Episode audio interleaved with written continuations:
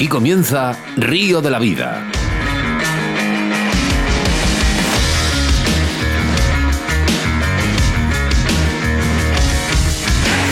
Tu programa de pesca con Óscar Arratia y Sebastián Cuestas.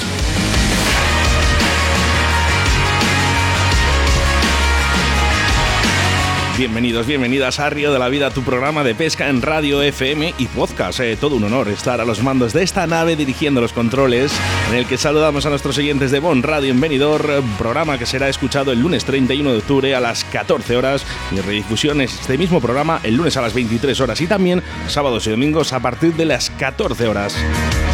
Y cómo no, saludar a todos los oyentes que están también en estos momentos en directo a través de nuestro Facebook. ¿eh? Saludos, me presento, mi nombre es Oscar Arratia y a mi lado, como siempre, el capitán de a bordo, Sebastián Cuestas. Buenas tardes, Sebas. Buenas tardes, Oscar. Bienvenidos, Berbingum. Buenas tardes. Como lo quiere decir Vuelgon en inglés, es que esto es Río de la Vida. Acomodaros en vuestros sillones porque da comienzo el único programa en directo que, es, que se habla y que se dice. ¿Y de qué, Oscar? ¿De qué hablamos? Pues de pesca. De pesca. Y es que hoy llega su programa número 144. Seguimos sumando y es que gracias a vosotros esta familia cada día es más grande. Os invito a sumergiros en una apasionante aventura a través de las ondas de la radio. Dar a continuación al play porque comienza Río de la Vida.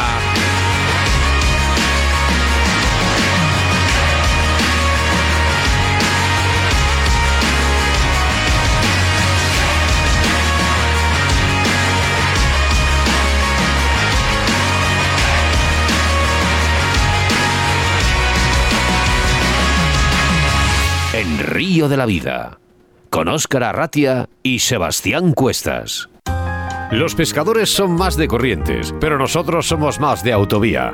En Autovía de Castilla A62 salida 102, la Autovía del Pescador. La primera tienda física de Castilla y León con venta directa, con más de 350 metros de exposición. Visita nuestro museo de carp fishing y depredadores, con las mejores marcas como Dynamite Baits, Harp, VMC, Card Spirit y Rapala.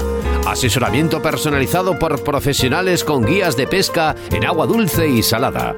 Búscanos en Facebook José Luengo Pesca y la Autovía del Pescador o llámanos al 690 77 74 93 o 983 48 20 35.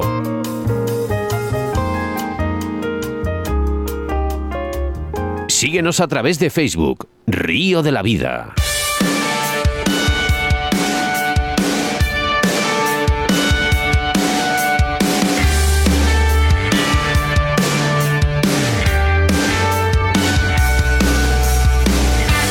Pues programa 144 en el que comenzamos con embalses y caudales y es que en esta ocasión Sebastián Cuestas nos va a hablar del embalse de Zufre en la provincia de Huelva.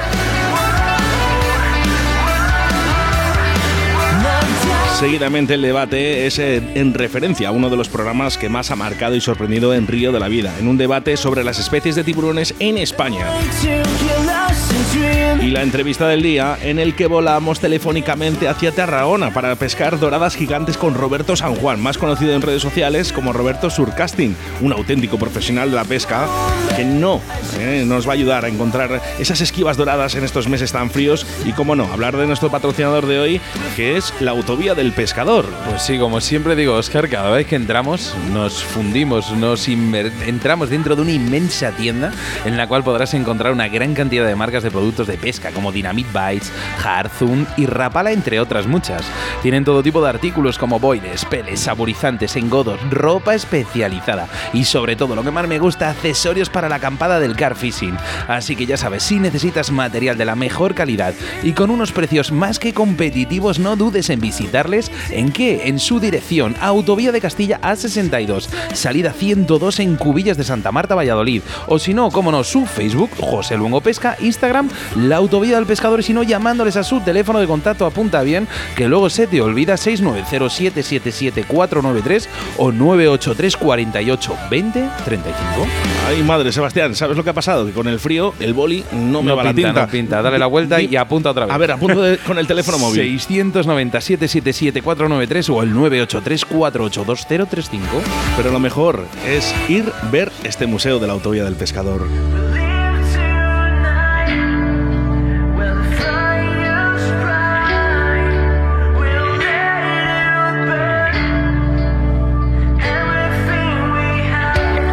Nuestra segunda entrevista recuperamos el rincón del oyente con las denuncias y quejas de los pescadores. Para ello contamos con la presencia telefónica de José Antonio Jiménez y la peña que da en el río Guadiana a su paso por la ciudad de Badajoz. Planta invasora.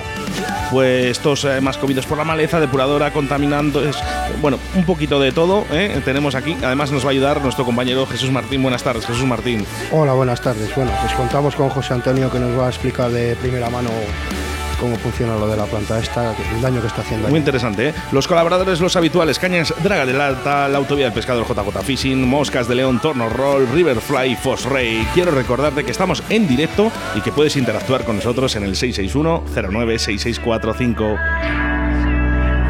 También vuestros mensajes a través de Facebook.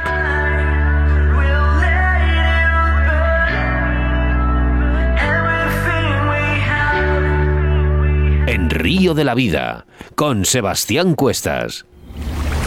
En Río de la Vida, la información de caudales y embalses con Sebastián Cuestas.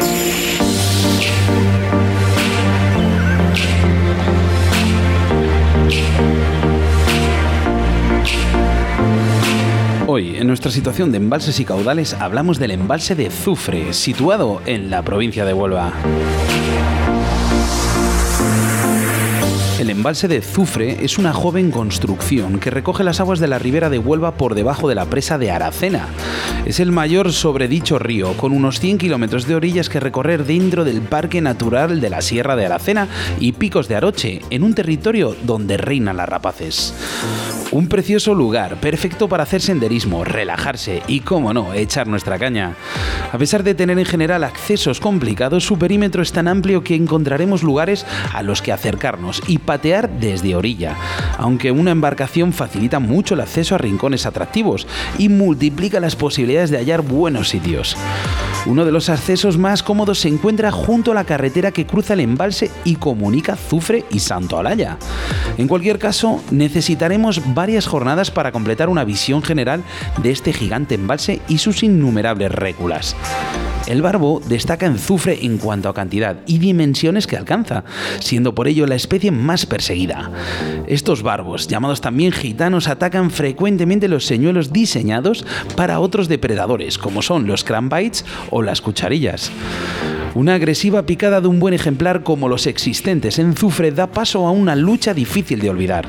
La zona de la cola del embalse, sobre todo, es la más adecuada para encontrarlos. Los barbos también se pueden pescar a cebos más específicos, como a mosca o bien al cup u otras técnicas. La pesca de ciprínidos en general es un buen atractivo de este embalse. Tanto barbos como carpas nos pueden ofrecer una buena jornada de pesca. Zufre es a priori un buen escenario para el black bass. Aguas limpias, abundante cobertura vegetal, incluyendo mucha rama sumergida y mil rincones donde protegerse. A pesar de ello, el único bass que abunda es de un tamaño muy pequeño, menor de 300 gramos. Y es que la mayoría de las jornadas nos resignaremos a encontrar solamente pequeños grupos de bases de ese tamaño. Sin embargo, en Zufre hay Big Bass. El problema, sobre todo, es dar con ellos.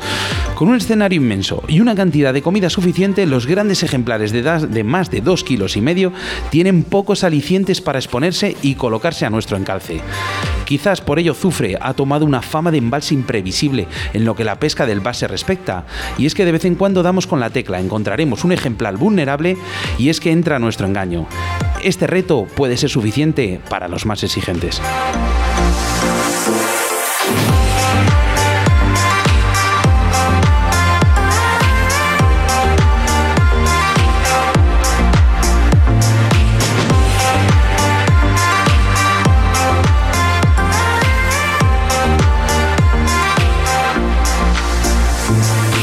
Escuchas Radio de la Vida con Óscar Arratia y Sebastián Cuestas.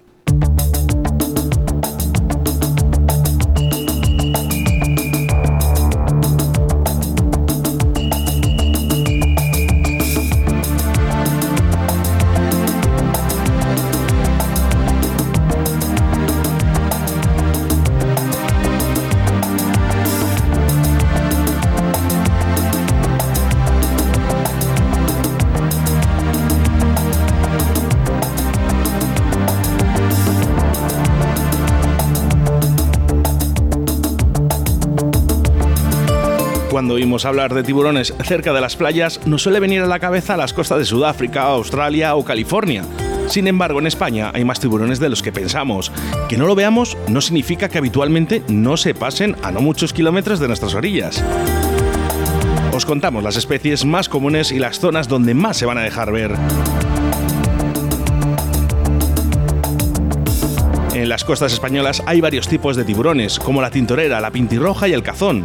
Son más habituales en el Cantábrico y Océano Atlántico por sus más frías aguas, mientras que en el Mediterráneo es más difícil verlos. Las aguas cálidas y sobre todo una mayor presencia humana hace que se mantengan alejados de las costas uno de los puntos con mayor presencia, no solo de tiburones, sino de todo tipo de especies marinas, es el estrecho. Por ejemplo, el tiburón sedoso es muy poco habitual en España, pero sí penetra habitualmente en el estrecho. Tiburones en el mar Mediterráneo. Se estima que en el mar Mediterráneo existen 80 especies de condrictos en los 45 tiburones, aunque no es habitual verlos en las costas al no existir sistema de observación sí que son más comunes para los pescadores. Hay tiburones, además, de menos de 50 centímetros, hasta los 12 metros de longitud. Si eres una persona con pánico a los tiburones, no hay que preocuparse, ellos nos tienen más miedo que a nosotros. Y luego la probabilidad de ataque es muy baja. Los ataques con mordeduras por estos animales son casi inexistentes en España. La tintorera, por ejemplo, es el tiburón más frecuente en el Mediterráneo. Sin embargo, no hay datos de que algún humano haya sufrido una mordedura. Si entramos en tiburones del mar Cantábrico, en este se pueden encontrar varias especies de tiburones, como por ejemplo la tintorera. Normalmente no lo vemos porque habitan en aguas profundas y alejadas de la costa, aunque sí pueden acercarse en busca de alimentos. Los ejemplares más grandes de tintorera pueden llegar a medir hasta 3 metros de longitud, aunque suelen ser más pequeños y es que se alimentan principalmente de peces. Otro es el tiburón del Océano Atlántico. Galicia, por su situación geográfica y temperatura del agua, es una de las zonas España con más tiburones. La gran mayoría son de aguas profundas, con el toyo raspa, que puede llegar a 5.000 metros de profundidad en el Atlántico.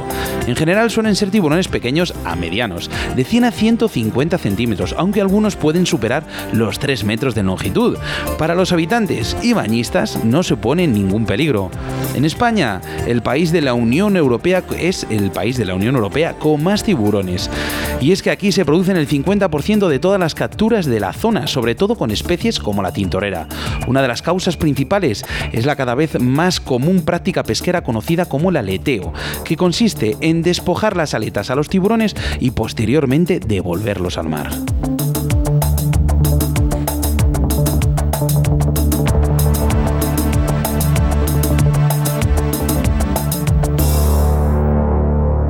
Síguenos a través de Facebook, Río de la Vida. En Río de la Vida te ofrecemos nuestro invitado del día. Y hacia Tarragona, ¿eh? navegamos telefónicamente para hablar con Roberto San Juan, más conocido como Roberto Surcasting en las redes sociales. Buenas tardes, Roberto. Buenas tardes a todos. ¿Qué tal, Roberto? Buenas tardes. Bueno, pues aquí estamos, esperando. ¿Preparado? Sí, hombre, sí. Bueno, hoy, hoy hablamos, eh, ojo, eh, que quiero decir, eh, que no solo doradas pesca Tanero, eh, que también las pesca más gente, eh, como Roberto. sí, hombre, sí, Tanero pesca muchas, sí. Y un saludito para nuestro amigo Tanero, que es un, grandísimo pescador de, doradas y que seguro que estará escuchando este mismo programa. Bueno, hoy hablamos eh, de esas pescas de doradas gigantes a surcasting en Tarragona.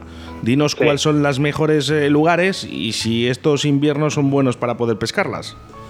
Bueno, lo que está claro es que cada vez eh, parece que hay un poquito menos de pescado, es más difícil dar con ellas, pero bueno, eh, últimamente saliendo por la noche, pues la verdad que hay bastante actividad. No es que vaya mucho a pescar ahora, ahora eh, no, voy las horas que iba antes, pero la verdad que, bueno, cuando vamos saliendo pues vamos teniendo algo de suerte. Yo suelo pescar por aquí, por la zona de, de la Pineda, suelo pescar por la playa larga de Tarragona, Cambrils, Miami, y bueno, y por ahí pues hay bastantes doradas. Ahora en invierno sí que es verdad que hay un poco menos de, cantidad, cuando vas a pescarlas no salen las mismas que en verano, pero para mi gusto pues es mejor porque salen más grandes y es lo que buscamos. Oye, ¿qué tal el cangrejo azul? Mucho daño, ¿verdad? Hombre, por aquí la verdad que tenemos algo de suerte y no hay mucho. Yo la verdad que por las playas que frecuento no suele haber eso. Sí que en el delta del Ebro hay más, pero bueno, también va días. Hay días que entran más cangrejos, otros días que no hay tanta actividad de ello y bueno, hay días que nos dejan pescar, pero sí, la verdad que es un, poco problemático. Fíjate que es una de las preguntas que se las hacemos a, muchísimos pescadores, sobre todo de mar, porque creemos que, bueno, que sí, que tiene evidencia científica, ¿no? Que, ¿Qué importancia le das a esa tabla de mareas para estas especies? ¿Y cómo, cuándo debemos de buscar esas grandes doradas?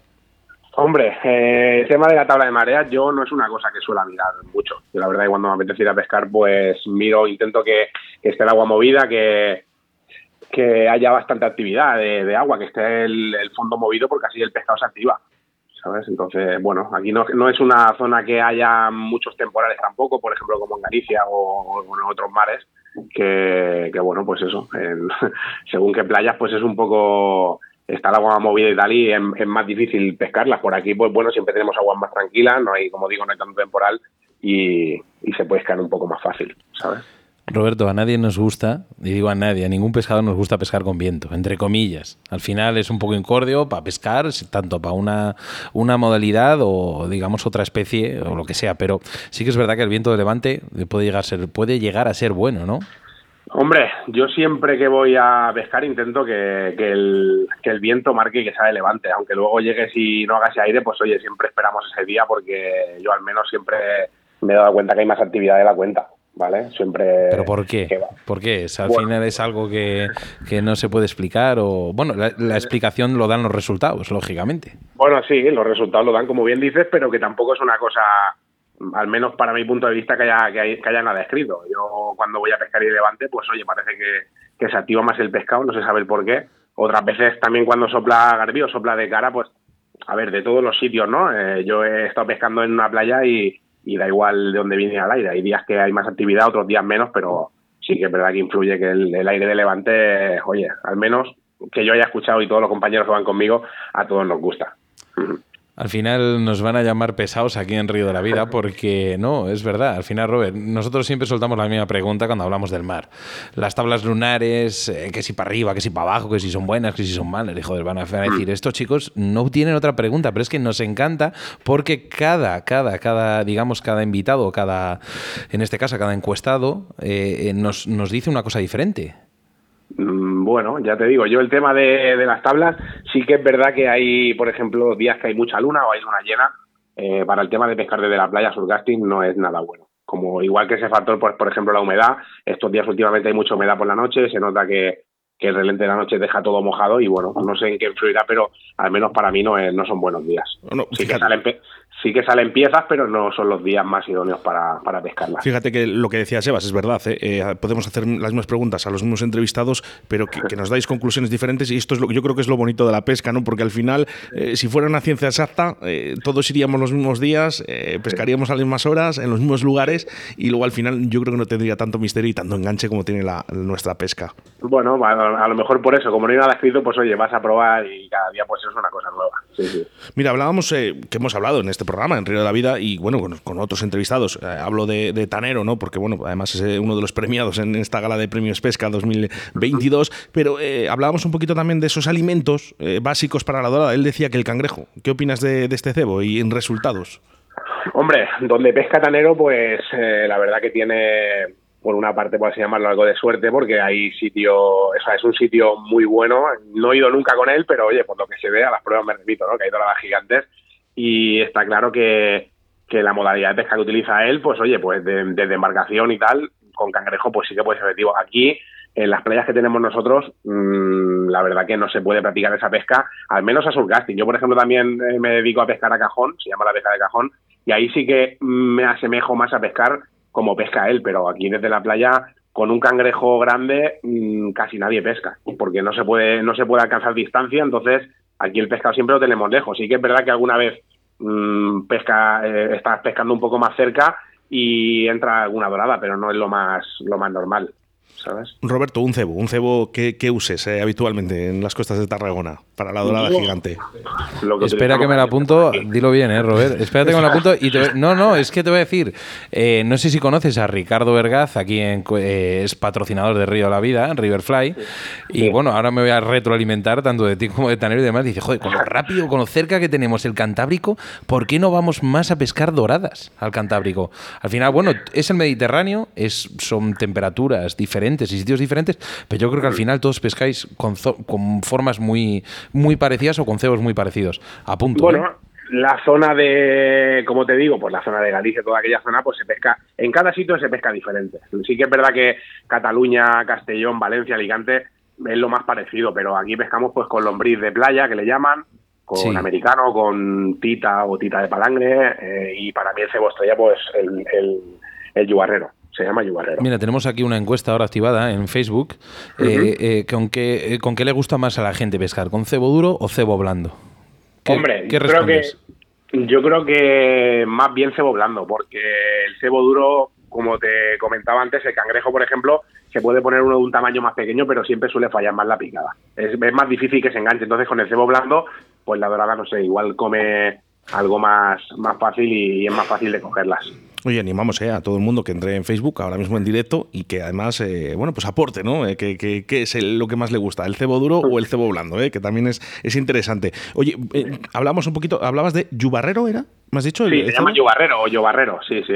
Y, y por ejemplo, el montaje que, haces o el, más versátil o el que más utilices.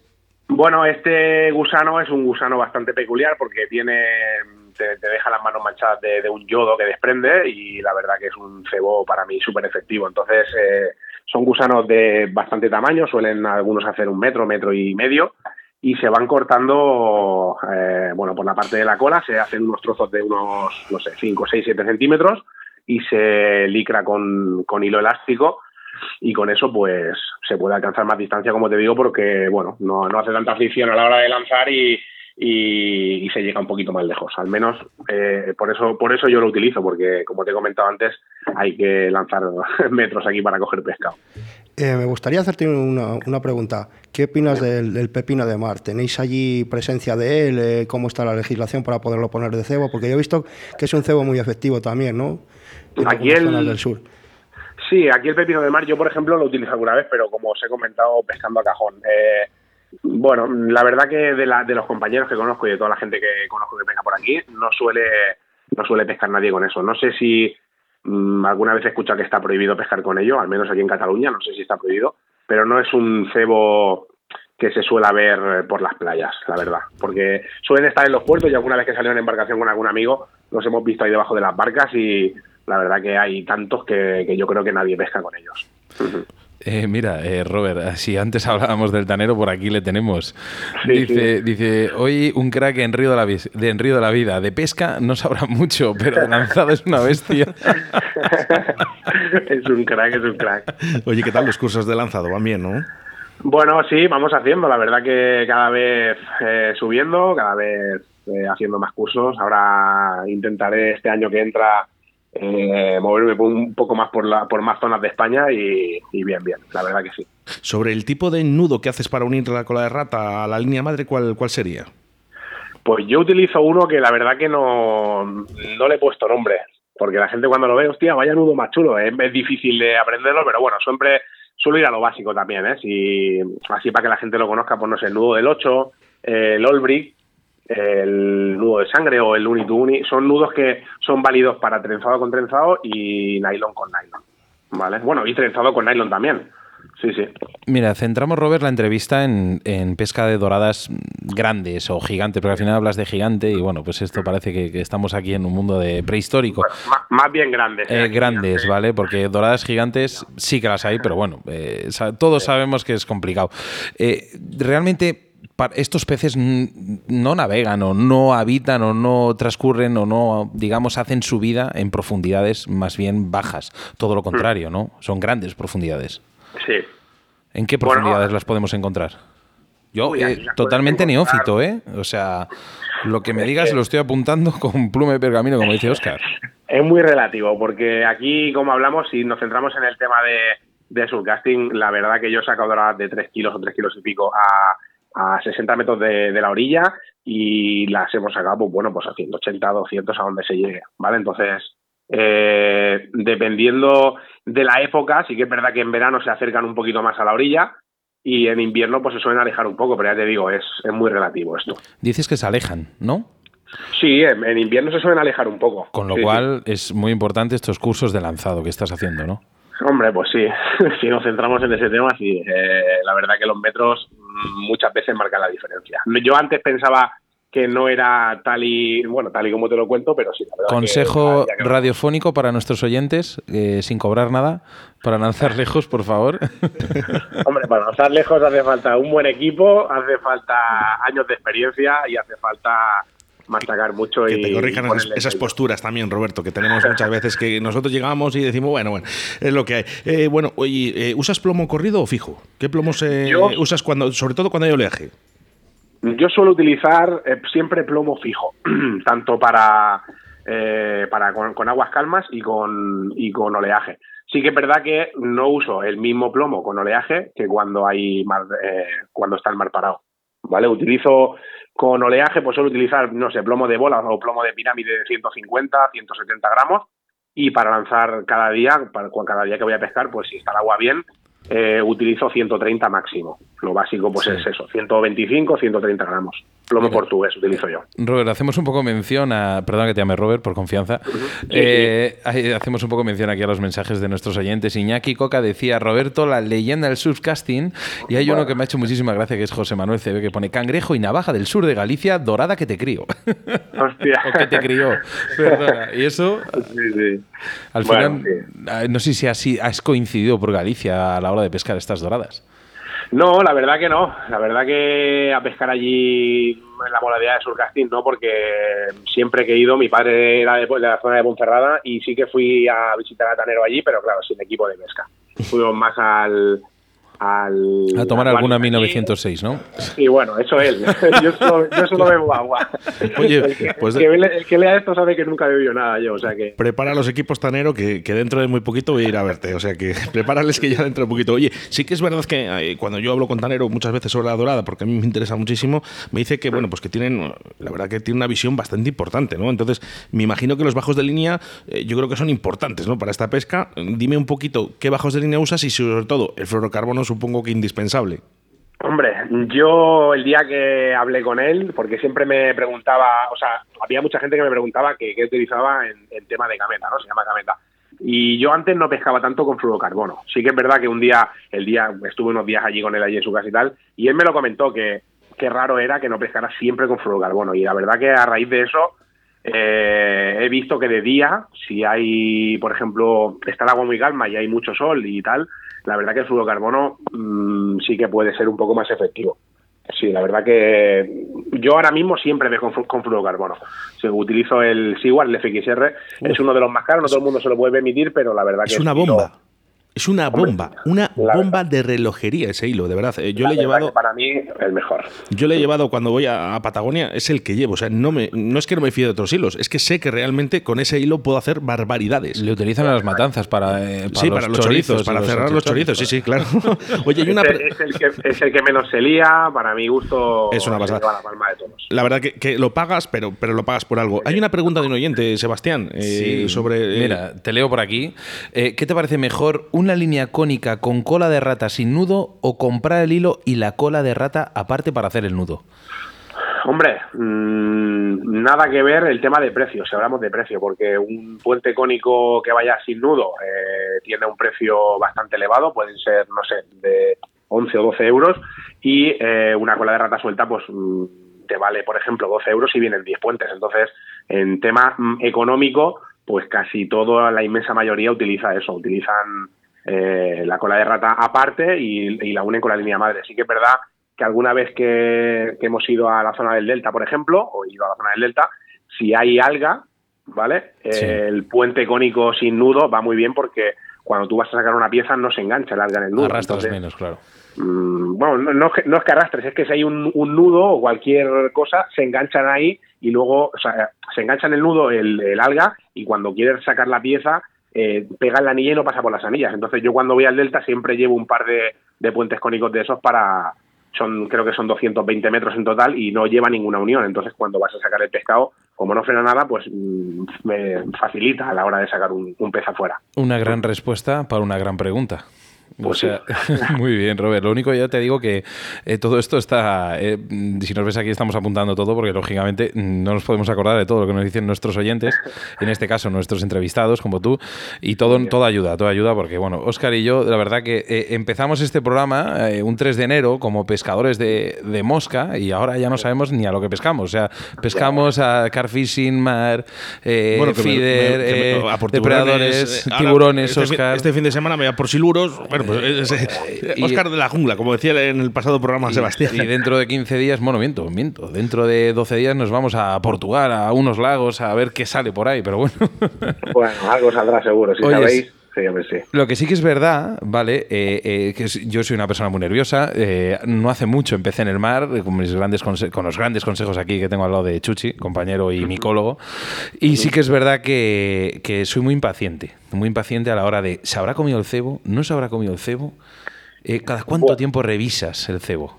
Yo la verdad que no soy de revisarlo muy, muy a menudo. Hay gente, bueno, con algunos compañeros con los que voy sí que están más activos, están cada 10, 15 minutos mirando el cebo. A mí la verdad que me gusta eh, primero probar, si por ejemplo voy con Yubarero o voy con Tita, intento siempre mirar, cuando llego al pesquero, mirar por ejemplo la caña del cebo más blando. En este caso Yubarero, si lanzo la caña y la dejo por ejemplo 20 minutos y lo saco y no hay nada de cebo, eh, o cambiamos la alternativa y dejamos el yubarero a un lado, o seguimos manteniendo el yubarero, pero lo sacamos, eh, o sea, lo sacamos más frecuentemente, ¿no? Si, por ejemplo, se comen el cebo, pues oye, eh, el yubarero para mí, como te he dicho, es uno de los mejores cebos que hay, entonces, mm, si se come el cebo mucho, pues hay que irlo sacando más a menudo, pues cada 10, 15 minutos, y si no, pues ahí se queda. Si, si llego al sitio a pescar y veo que que la de yubarero no se lo comen, pues la dejo ahí, no sé, media hora, tres cuartos de hora, lo que sea. La verdad que en eso no, no soy muy, muy nervioso. Yo cuando voy a pescar voy con paciencia y voy tranquilo, a relajarme. Oye, Roberto, ahora que tenemos confianza ¿eh? a través de la radio, además como no me decís que nunca que no, pues yo me, atrevo, ¿no? Eh, si yo algún día quiero ir a Tarragona a pescar doradas, eh, ¿cuándo sería buen momento realmente cuando me, me digas tú, oye, Oscar, ahora sí, tienes que venir, porque pasa esto? Hombre, es, como te he comentado antes, es un poco relativo porque ahora no sé si será también por el tiempo, será por los por los barcos pesqueros que arrasan con todo. La verdad que, que estamos en, en, unos años un poco confusos, ¿vale? Porque yo hace años sí que las cogía mm, más o menos durante todo el año, pero ahora va cambiando y hay cada vez menos cantidad y, y no salen tantas doradas. Entonces, no sé, es complicado. Esa, esa, esa pregunta es difícil.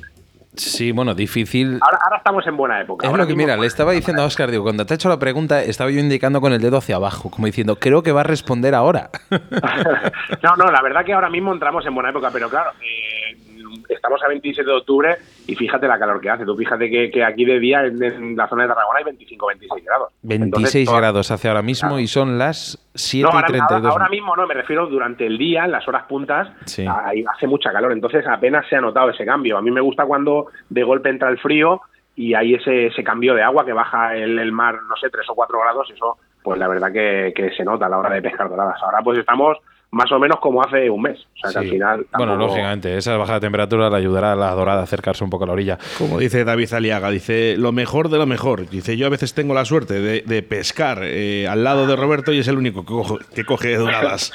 sí, sí. Pues mira, justamente David, compañero, eh, ayer estuvimos pescando juntos y es lo que le comentaba. Digo, con el agua tan parada, con la humedad que hay, con todo es difícil de sacar pescado. Al final saqué un par de piezas bastante majas y otra un poco más pequeña y nada, y al final se echó la, la niebla encima y, y, ya tuvimos que irnos. Fuimos los dos últimos que estuvimos allí, o sea que... Es verdad esto que dice Alex Subcasting, Delta, dice marzo y abril, doradas mil.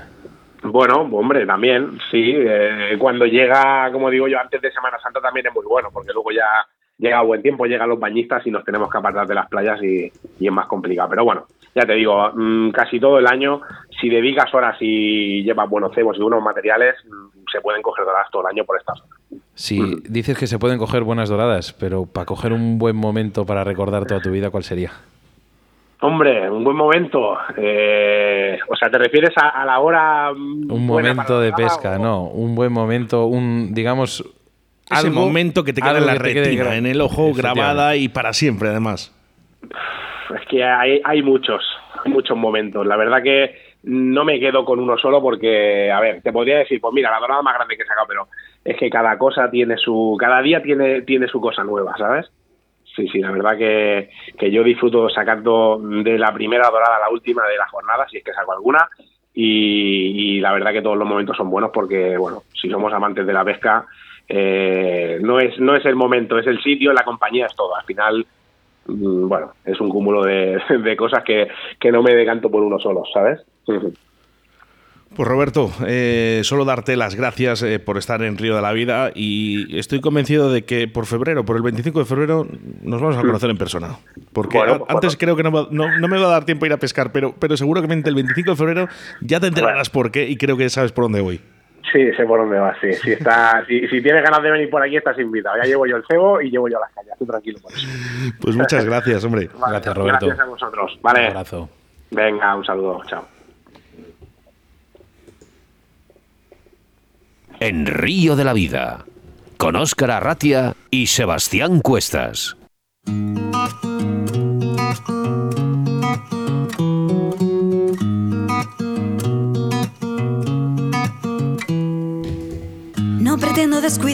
¿Sabes quién es la que canta? Me lo has dicho el otro día, es una chica que es que siempre se me olvida. Es una pasada, una pasada, una chica, una voz increíble. Mira, se llama Andrea Garci. ¿eh? La canción se llama Raíces. Oye, buscar por ahí. ¿eh? Hay cositas de Andrea Garci que de verdad que, que se lo trabaja muy bien y es una cantante estupenda de nuestra ciudad de Valladolid. Bueno, pues vamos con los mensajes ¿eh? a través del 661096645 y a través de Facebook, que tenemos bastantes en el día de hoy. Sí, mira, teníamos por aquí nuestro gran amigo Iván, que estuvo en ese, en ese encuentro de los Fly Fishing Days de Río de la Vida. Decía, buenas tardes, qué grandes sois. Agustín Álvarez, buenas tardes. Hernando Eraso, cómo no, desde el otro lado del Pasto, Colombia. Es al final hay que marcarle, que, hay que poner un recuadro aquí en Río de la Vida con, con Hernando, de verdad. Es verdad. De verdad, me gustaría. con- ya le tuvimos entrevistado, volveremos a hablar con él, pero me gustaría conocerle en persona, por favor. Si algún día tienes que venir por España, nosotros, Oscar y yo, te abrimos las puertas de, de nuestra casa. Mira, Owen, también invitado, buenas tardes. Eh, Mar Casamayor, buenas tardes. Grande Roberto San Juan. Roberto, has tenido muchísimos mensajes de apoyo, tienes muchísima gente que te sigue. Y también por aquí dice José Manuel CB, buenas tardes. Después de mucho tiempo os puedo escuchar en directo. Hay gente que estaba deseando de cambiar de turno en el trabajo para escucharnos en directo. Mira que luego nos pueden escuchar por podcast. Sí, ¿sabes lo que pasa? Que nos están preguntando mucho, Sebastián, por el tema de directo, ¿no? Como hacemos ahora mismo en Facebook con streaming, ¿no? Como había antes, con nuestra plataforma de, de la app Sí. y demás. Vamos a volver a retomarlo, sí, Sí. pero de momento no. De momento el programa es en directo y luego en Bon Venidor los lunes, ¿eh? A partir de las 2 de la tarde, a las 11 y sábados y domingos en redifusión. Sí, ya tendréis noticias. Volveremos a, a nuestros cabales. Eh, Manuel, cómo no, de Linares. Hola. Eh, Cangrejo y Navaja del Sur, ya lo dije, por Galicia. Iñaki Coca. Eh, Me gustó muchísimo, ¿vale? Porque Iñaki también le sigue a Roberto y es que eh, han sido todo mensajes de apoyo. Decía Roberto y su Yubayerro, una máquina de pescar, de surfcasting. La mejor cola de rata trenzado es el del Roberto y un solo nudo. No se notan los metros.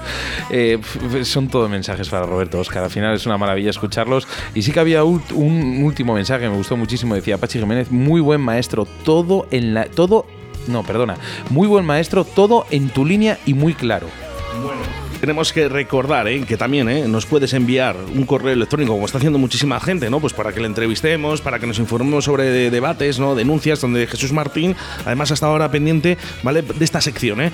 Así que río de la vida 4g arroba gmail.com. Si quieres, si quieres algo que decir aquí a través de la radio, ¿eh? Ponnos tu número de teléfono y qué, de qué quieres eh, que hablemos, ¿eh?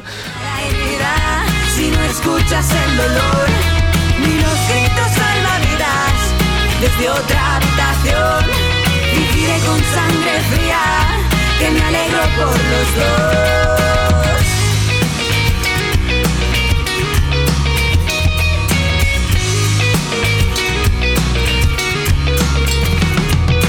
Esto es lo mejor. Esto es lo mejor. Esto es lo mejor. Esto es lo mejor. Esto es lo mejor.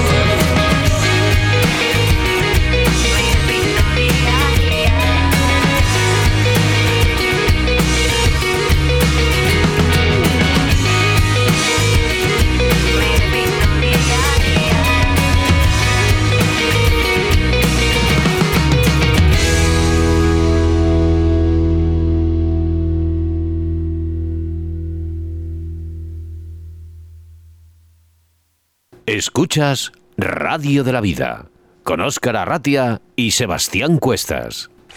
Tus denuncias y quejas a través de Río de la Vida. Pues hacia el río Guadiana nos desplazamos con la denuncia de nuestros oyentes. Buenas tardes, José Antonio. Buenas tardes. Bueno, te presento Jesús Martín Hola José Antonio, buenas tardes. y el Buenas señor tardes, y capitán de a bordo, Sebastián Cuestas. Buenas tardes, ¿cómo estamos? Buenas tardes, bien. Bueno, José Antonio, problemática eh, la que estamos teniendo con esta planta invasora y sobre todo cuéntanos un poquito qué daños está haciendo a este ecosistema, más concretamente a nuestros peces. Bueno, lo principal es que a los pescadores nos afecta a la hora de pescar, ¿no? La orilla no está nada limpia, el sol no pasa. Mm, es una pena porque se come el oxígeno, se pudre, las orillas huelen fatal, los peces se mueren al no tener oxígeno, los primeros peces que se mueren son los pequeños, entonces no se reproducen. En fin, es una pena, la verdad. ¿En qué, ¿En qué localización estamos hablando? O sea, ¿dónde, se está, ¿dónde está empezando este problema? Este problema básicamente está en la zona del río Guadiana, a su paso por la zona de Badajoz, hasta la desembocadura con el río Calla. Más o menos, a la altura.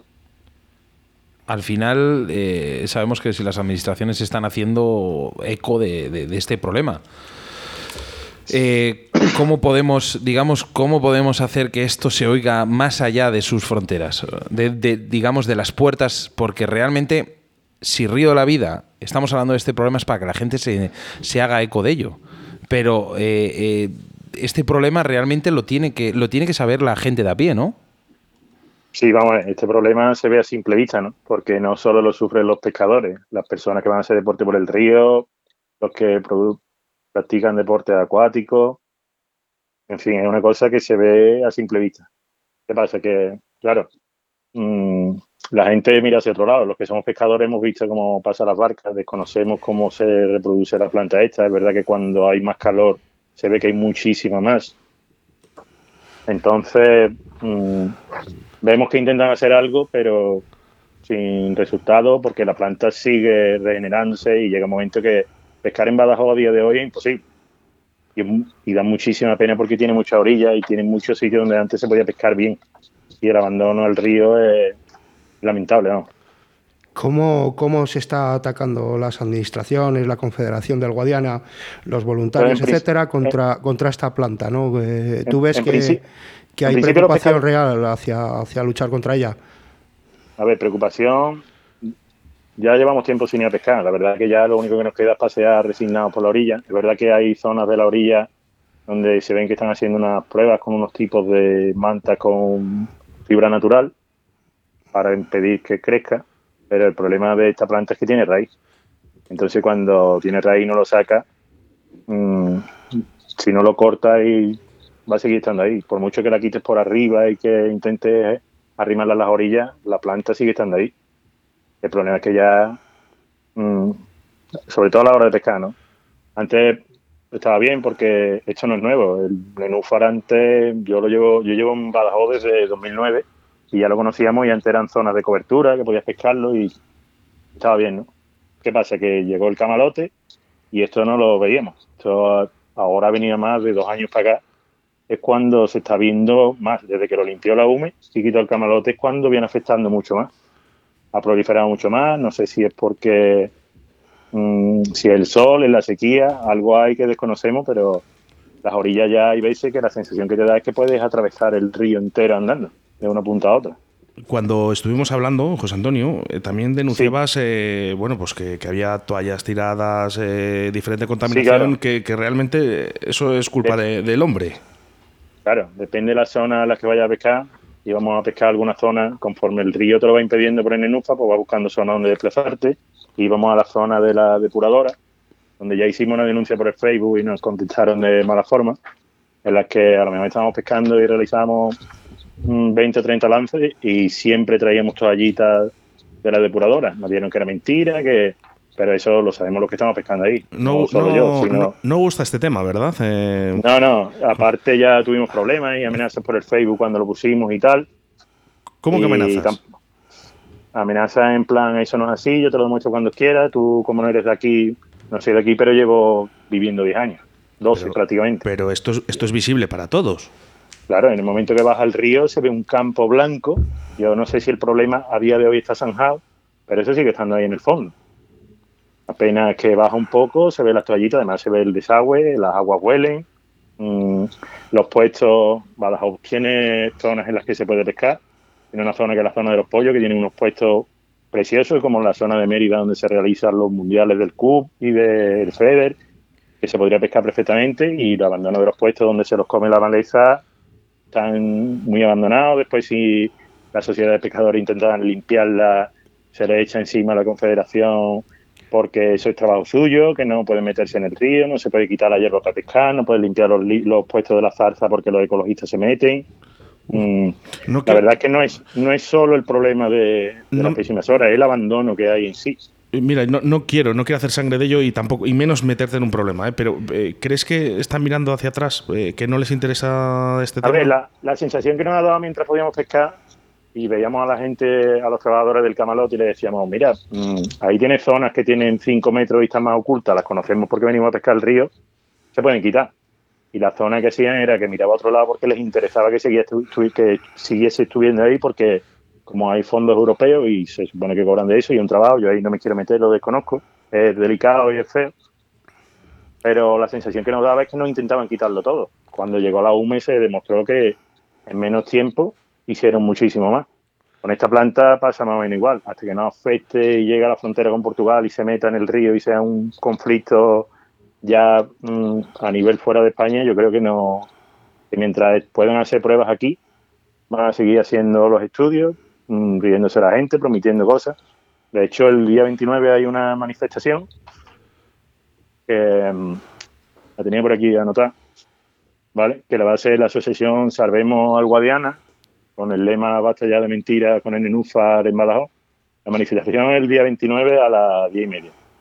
Y parte de la delegación de gobierno hasta la sede de confederación del Guadiana. ¿Qué pasa? Que cuando hay elecciones, pues hay muchísimas promesas, lo típico que pasa en todos lados, ¿no? Pero después, día a día, tú lo ves en el río. El río hicieron unos parques en los laterales para que la gente hiciese todo tipo de deporte, pudiese pasear, pero ya es el olor que aporta porque cuando no pasa el sol todo se pudre, en el momento que no hay oxígeno en el agua mm, está corroída, eh, te das cuenta cómo empiezan a morir un montón de especies, las zonas que más o menos están limpias afecta también el cormorán que le es mucho más fácil comerse los peces, en fin, Eh, sobre todo el abandono, o sea, eso es mi sensación como pescador y como yendo por las orillas que me gustaba, ¿no? Pasear por la ciudad y decir, coño, una ciudad con un río muy bonito que puedes pescarla, que todo, desde el que pasea que se para a verte qué estás haciendo, a el que, no sé. Y yo vengo de Sevilla, que es una ciudad con ríos, y pasa al Guadalquivir, ves como la gente pesca, hace piragüismo, hace natación, y Badajoz podría estar igual. Pero es verdad que en ese aspecto no se hace. No se Eh, hace nada. José Antonio, ¿tú crees que realmente la manera de abordar contra esa planta podría estar más en poner unas depuradoras para que la materia orgánica en disolución en el agua sea menor, los fosfatos y demás que hacen que, que ese tipo de plantas proliferen? Aparte de atacarla de, manera mecánica, ¿no? de, de irla quitando como con máquinas o a mano. Eh, ¿Cuál crees que es la solución para, para erradicarla?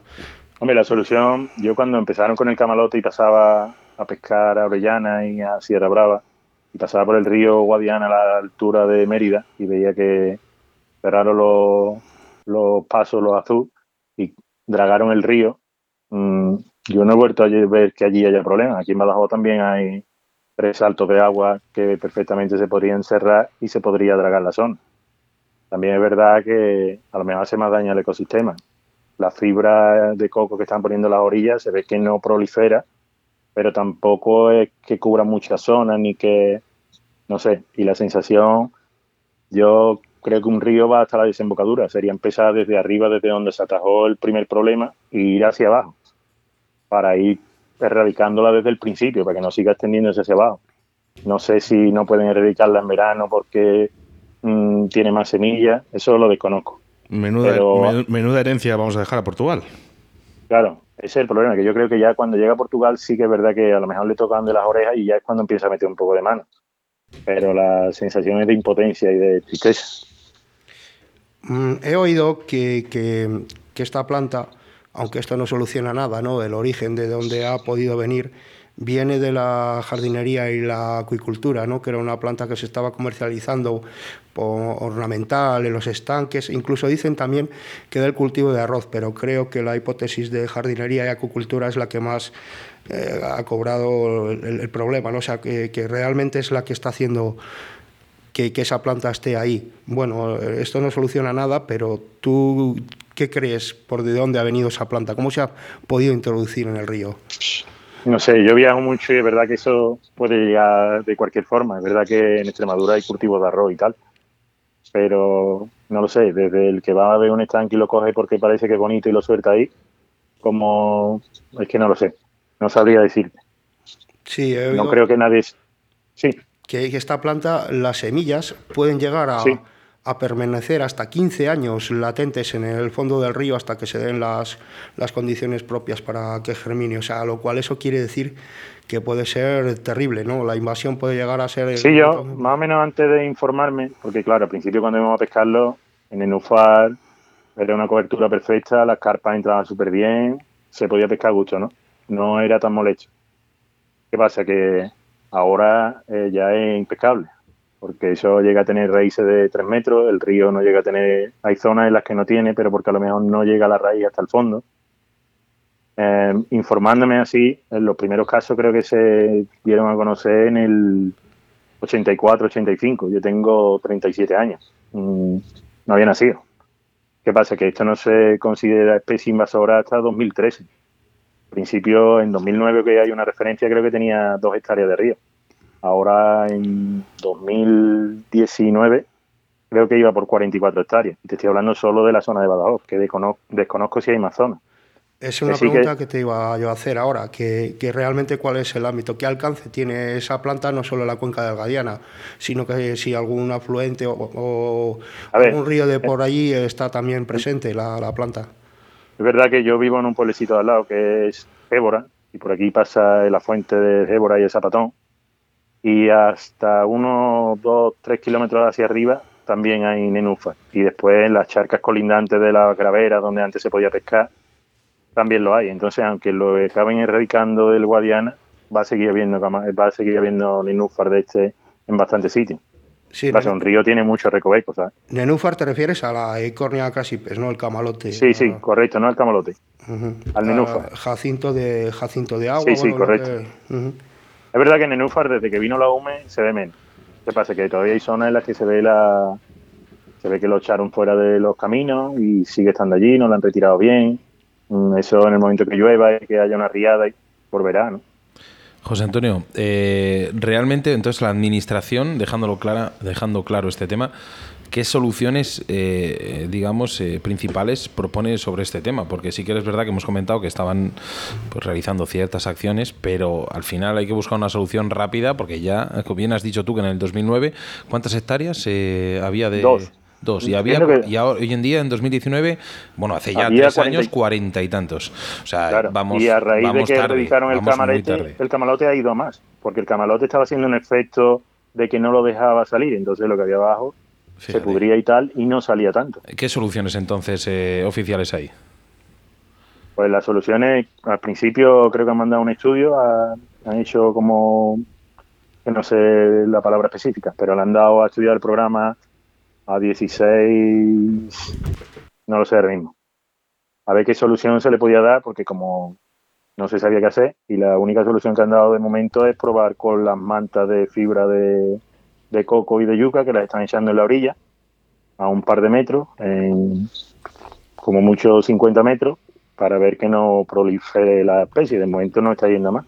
Pero eso es lento y sigue creciendo por otro lado. Sí, sí, sí. Nosotros aquí tenemos, ¿eh? en Valladolid, en Castilla y León, nosotros eh, tenemos. ¿eh? Eh, Las primeras apariciones eh, de dicha planta son en la presa de Reynoso y bueno, pues, Claro, eso va todo porque al final uno acaba pescando en un lado, en otro, acaba metiendo una barca en un lado, se lo acaba llevando a otro sitio. Al principio está muy bien, pero el problema es cuando eso se descontrola, ¿sabes? Bueno, intentaremos, intentaremos que llevar esto lo más lejos posible para que las administraciones hagan eco de ello y sobre todo, ¿no? Que se elimine eh, este problema que, que estamos teniendo. Y ojo, ¿eh? hay un problema que le podemos eliminar y muy fácil y muy rápido, ¿eh? Eh, lo del tema de la mierda de las toallitas, eh, esto sí lo podemos hacer, ¿eh? Y esto Sí, eso es culpa de- de todos, ¿vale? Esto es culpa de Por todos. Eso no digo que sea culpa de la depuradora, porque entiendo que cuando van millones de toallitas a una depuradora, no vea más. Y por algún lado tengan que salir. José Antonio, Pero- muchísimas gracias. eh, el tiempo es oro aquí en, la radio. Sí, sí, Eh, vale. Seguiremos con este debate Gracias porque ustedes, creo, ¿vale? que, es, creo que es importante eh, que, que- que además los medios de comunicación nos hagamos eco de ello para poder hacer una solución. Muy bien. Pues nada, gracias a ustedes por, dejar- por dejarme hablar y por poder poner este tema a más gente. Bueno, Ha sido un placer. Aquí Jesús, que se ha, se ha currado un debate contigo. Jesús, ¿quieres contarle algo? No, bueno, quería hacer una puntualización, que la planta esta que tenemos aquí en, en Castilla y León, concretamente ahí en la zona del río Pisuerga, la zona de venta de baños hacia arriba, no es la misma, no es, no es esa planta, es otra. Es otra, eh, se ha detectado esa presencia, pues quizás otro día podíamos hablar de ello. Es una planta diferente que da una flor amarilla, el jacinto este tiene una flor rosácea. Es otra especie que ahora no me recuerdo el nombre, pero bueno, es otra. Y baja el río Colorado por debajo suelta un, un tinte rojo. No tiene nada que ver con el camalón. Pues pero- otro, otro debate que también tendremos. Eh, muchísimas gracias, José Antonio. Muy bien, muchas gracias. Hasta luego. Hasta luego. Síguenos a través de Facebook, Río de la Vida. Te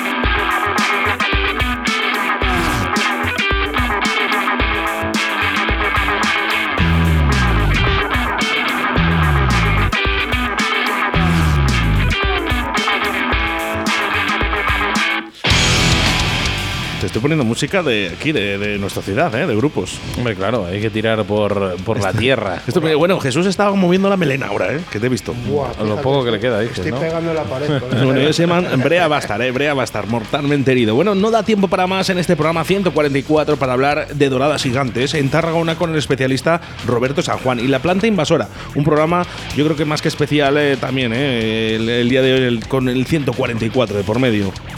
Pues sí, la verdad que, bueno, cómo no navegar aquí a los mandos de Río la Vida con estos micrófonos, este equipo, este equipo que somos al final ahora. Eh, Óscar Arratia, Jesús le tenemos aquí, y cómo no yo mismo. Estoy encantado de hacer esta hora de radio y, cómo no, encantado de nuestros queridos invitados, Óscar, que no sería nada sin, ellos. ¿eh? lógicamente, ellos son los que hacen el programa. Bueno, pues ahora sí, ¿eh? Tan solo tendrás que esperar 167 horas más o 10.020 minutos para volverlos a reencontrar a través de las ondas de la radio. Ser buenos y hacer mucho el amor. Jesús Martín. Eh, digo lo mismo que Oscar, hacer mucho labor sobre todo, que, que hoy en día no es fácil. Mucha pesca, mucha pesca sobre Mucha todo. pesca Capitán de bordo, Sebastián Cuestas. Sí, mira, dice un dicho de que mejor navega el que tiene buen viento que el quien rema con mucho aliento. Hasta el próximo jueves. Esto es Río de la Vida.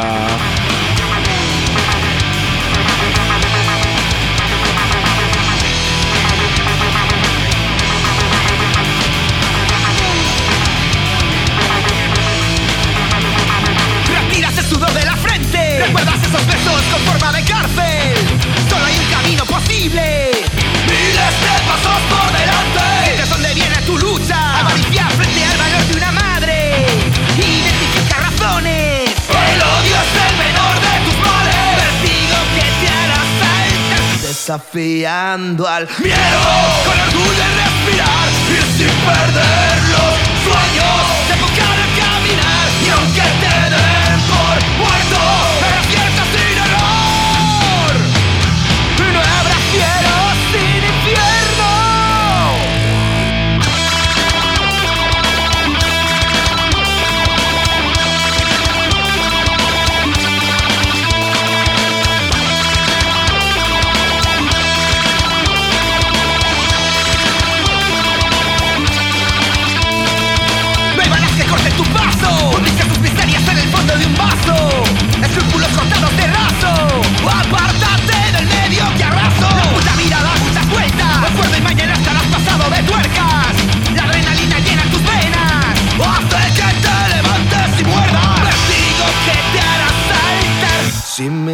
Hacia atrás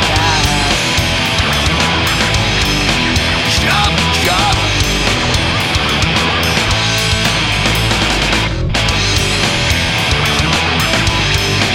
Jump, jump.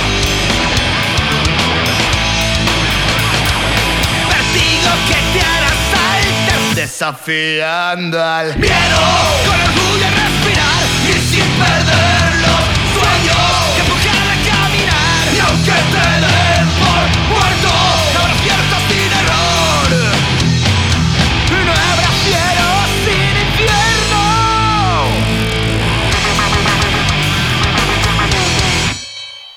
Síguenos a través de Facebook, Río de la Vida. La marca más puntera de depredadores llega a todos los pescadores de la mano de Fox Raids, Striking y Salmo. Todos tus productos de pesca de la mejor calidad para el pescador. Ropa, bolsos, señuelos, las mejores cañas y carretes del mercado.